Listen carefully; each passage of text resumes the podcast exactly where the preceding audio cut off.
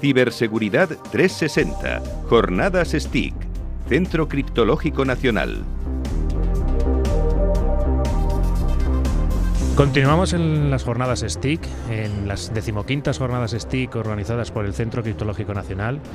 Y tenemos el honor y la suerte de tener a Pepe Rosell, socio fundador, de, socio fundador y CEO de S2 Grupo, con nosotros. Y Pepe, unas jornadas más, por lo que veo aquí con nosotros. Unas jornadas más, pero no iguales que las de siempre. Es el reencuentro, es eh, las ganas que teníamos todos de volver a estar aquí eh, hombro con hombro, que en esto de la seguridad además yo creo que hace falta, hace mucha falta. Pero son unas jornadas muy especiales para todos. Nos estamos reencontrando después de dos años sin, aún con jornadas, pero sin vernos físicamente, ¿no? Y yo creo que está muy bien. La gente está muy contenta en general. No, desde luego, y hay que agradecer también el apoyo que el grupo S2 le da al centro en, estas jornadas. Y oye, Pepe, ¿qué retos o qué puntos estás viendo en estas jornadas que haya que tener en cuenta? Bueno, lo que estoy viendo es que eh, con, el, con el apoyo del centro hemos conseguido diseñar un entorno de trabajo muy, muy bueno, apostando también mucho por la tecnología española.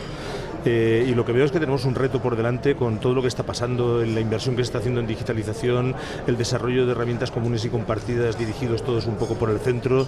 Eh, la verdad es que tenemos el reto de hacer que todo este modelo, que yo creo que eh, incluso a nivel internacional se nos está reconociendo a España como un modelo de, ciberseguridad potente, pues lo, rematemos y seamos capaces de ponerlo en marcha con todo lo que está, digamos, apareciendo, las, las apuestas que está haciendo en las entidades locales, las apuestas que está haciendo las comunidades autónomas. La verdad es que yo creo que es un momento, entre comillas, dulce. O sea, dulce y no. Desde el punto de vista de decisión y de inversión es un punto, es un punto yo creo que dulce. Desde el punto de vista de ataques, evidentemente, pues estamos eh, sufriendo una época con ataques complejos, ataques cada vez más duros.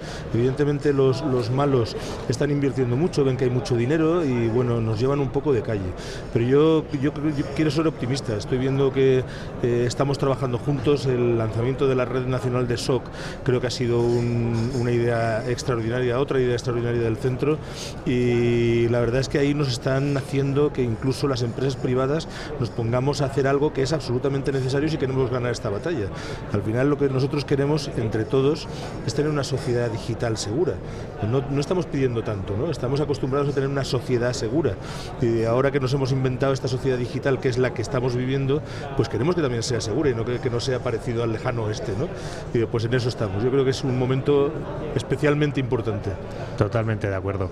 Y Mencionabas este proyecto de, Red Nacional de SOX. ¿Nos puedes contar un poquito más en qué consiste y cómo participáis vosotros en este?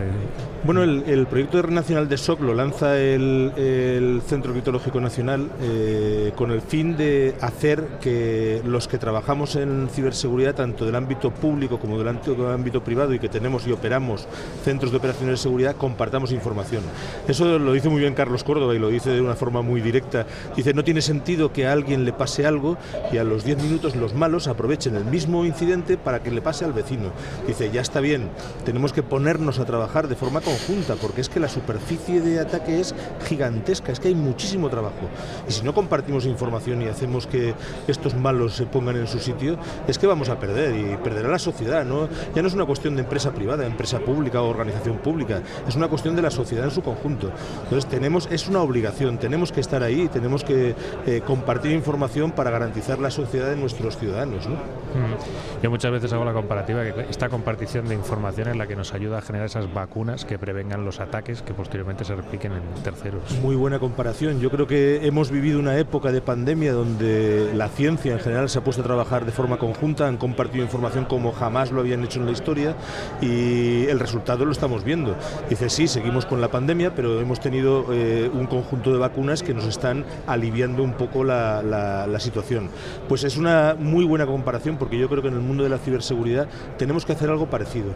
No van a dejar de existir los malos y los ataques, pero sí que es verdad que si juntos trabajamos para crear una superficie defensiva, eh, digamos, coherente y razonable, eh, tendremos muchísimo más éxito. Ahora estamos desbordados, absolutamente desbordados, y no va a haber ni empresas privadas ni empresas públicas que sean capaces de parar esto si no nos ponemos a trabajar juntos. Por eso decía que lo de la Red Nacional de SOC me parece necesario y además interesantísimo y una iniciativa que tenemos que apoyar todos y además fuerte, fuertemente.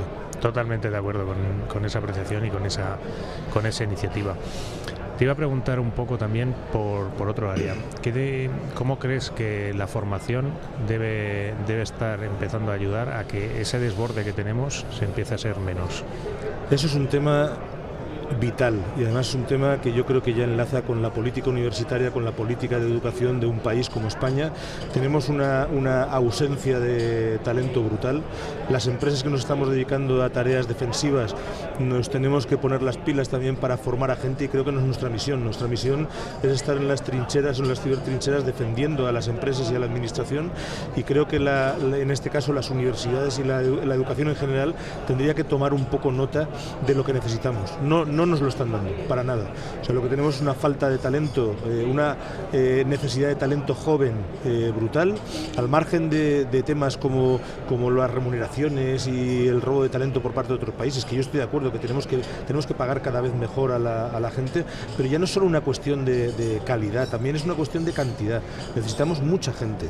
Entonces, las, las, las carreras, en este, los grados, en este, incluso los ciclos formativos, no están orientados a lo que nosotros necesitamos necesitamos, está empezando a hacer algo, está empezando a, trabajar en ese sentido, pero yo creo que tenemos que darle un vuelco. Es decir, en todas, en todas las, carreras universitarias debería haber asignaturas que tuviesen que ver con la ciberseguridad. Dice, un médico tiene que saber de ciberseguridad porque vive en un mundo digital y es que es absolutamente necesario, no tiene que ser un experto, pero tiene que tener conocimientos eh, básicos y algunas veces incluso avanzados. Eh, y esto es una cosa que tenemos que introducir en la universidad como un factor casi fundacional, es, algo que tiene que venir de, de, de, desde el principio, pero ahora no lo tenemos.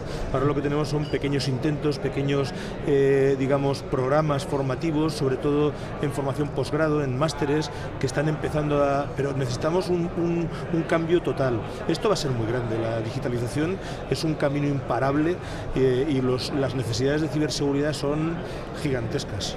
Bueno, puedo estar más de acuerdo contigo en esa reflexión de la, de la universidad y, y, de la necesidad que sea que sea una asignatura troncal en todas las, todas las asignaturas para que al menos tengan un poco de, de conciencia en, en, ciberseguridad.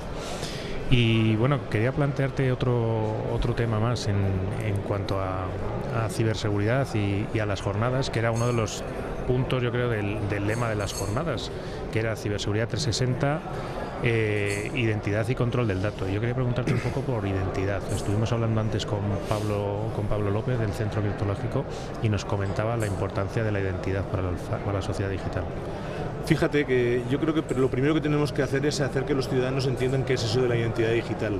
Piensan que por estar en las redes sociales su identidad es la identidad de siempre, ¿no? sobre todo en determinadas edades de lo que llamamos eh, no nativos digitales, sino la gente que es eh, inmigrante digital, eh, no tenemos ese concepto de identidad digital y vamos eh, regalando nuestra información y luego nos asombramos de que pasen determinadas cosas. ¿no? Tenemos que ser conscientes de qué es la identidad digital y sobre todo el rastro de información que dejamos. Cuando a una persona le muestras la información información que está, entre comillas, regalando a una entidad como Google, por ejemplo, dice, se queda alucinada. Dice, pero ¿cómo puede ser esto?